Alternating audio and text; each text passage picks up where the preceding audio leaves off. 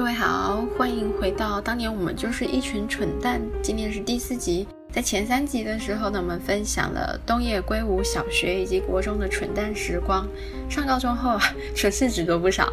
那他就读的 F 高中呢，是日本最早发生学运的高中，为此啊，这些学校非常的出名。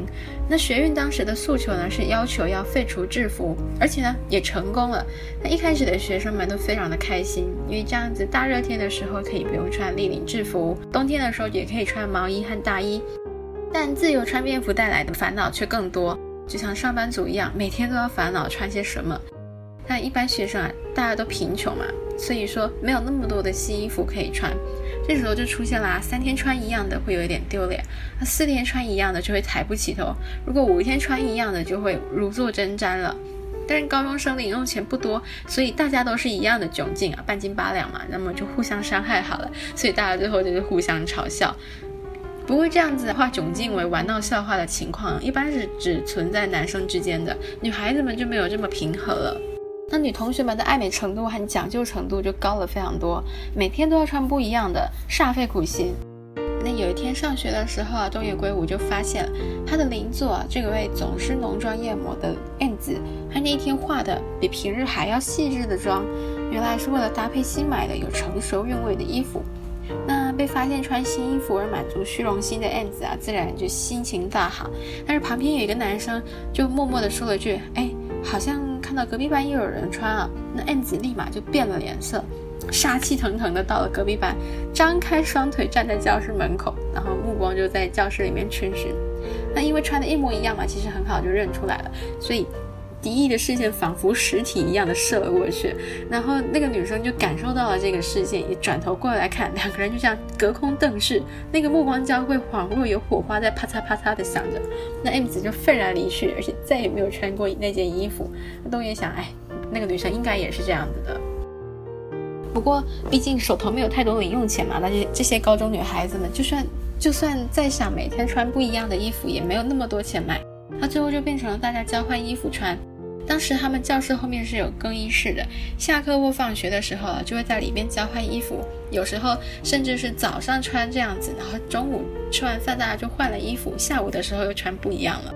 那某一次啊，竟然有男同学拿着扳手拆掉了那个隔更衣室隔间的螺丝，那大家就轮流用那个孔去偷窥女生换衣服。然后女生发现了以后啊，还用海报贴上了那个洞，然后男生居然更。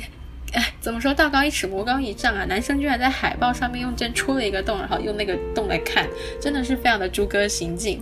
东野圭吾和他的同伴 K 曾经趁着体育课换衣服的时候去偷窥啊，然后非常不幸的被发现了。那被发现过程也很好笑，就是因为女生不知道有人偷窥，那脱起衣服的动作就比较豪迈一点，然后。他甚至女生甚至在把手伸进裤袜里面抓屁股呢，然后东野圭吾跟 K 当时就完全就忍俊不禁的噗的一声就笑了出来。对他们来说，那个时候与其说有色情的意味，不如说是偷窥的一种乐趣。但但我还是觉得很猪哥啊，真的很诡异，这种奇怪的乐趣。像抓到这有人偷窥的时候呢，那他们就开始大声嚷嚷了，而且还很聪明的用排除法去掉了嫌疑犯的名字。那么这样子，偷窥者这两个人的名字啊，其实已经呼之欲出了。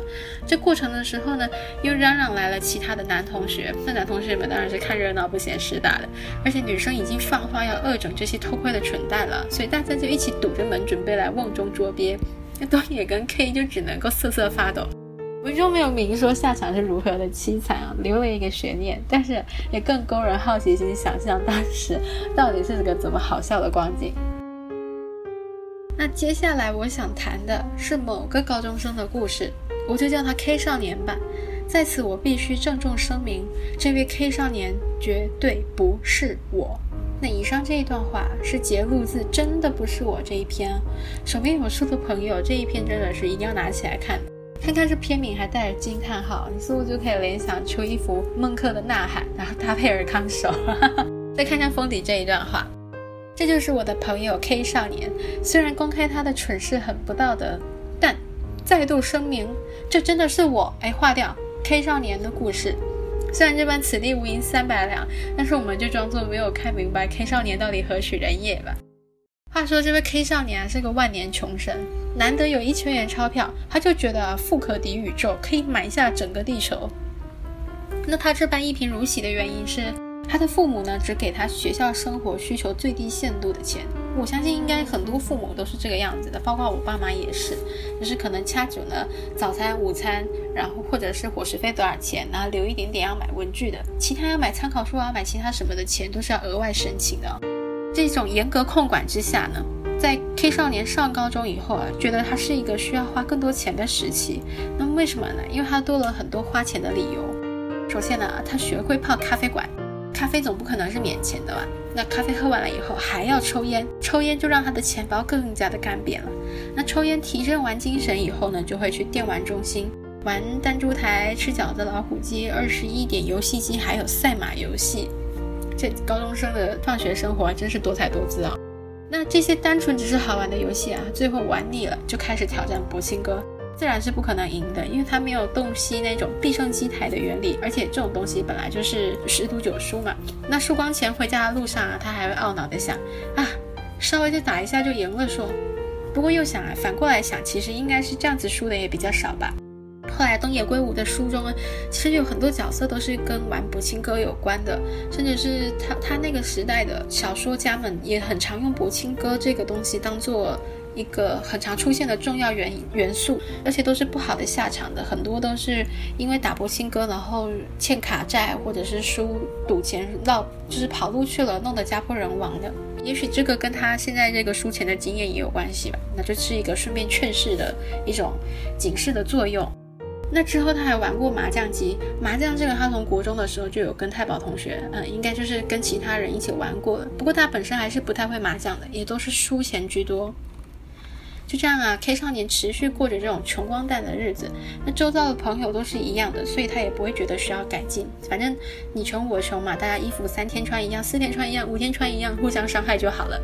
直到发生了一件事，他才开始醒思，应该还是要准备一点钱呃，以备不时之需。当时高一的 K 少年呢，和女孩子约会就只带了八百五十元出门。八百五十元哦，到了游乐园以后呢，付完交通费跟入场费，就剩下回车回家的电车费了。那到底为什么只带八百五十元？他 现在也想不明白。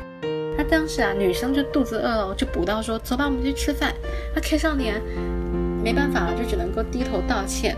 最后啊，女生还在餐厅里面请他吃了东西。那 K 少年就是点的最便宜的咖喱饭了，万分憋屈的把它给吃完了。那后来，这女孩子跟他约会前啊，都会先问他一遍：“你今天带多少钱？” 虽然说约会不一定都是男方请女方，但是这样子仍然让 K 少年啊感觉到非常的痛苦。没有钱呢，自然就会想到要开源节流，但是呢，开源可能就没有办法了，因为学校禁止打工，而且啊，他加入了运动社团，他也是没有时间打工的。那想来想去，就只能够节流了。方法五花八门，而且呢。我也曾经做过类似的方法，那下一期我们就来看他是如何花样百出的节省他的花费，甚至有一些是特别好笑的阴招。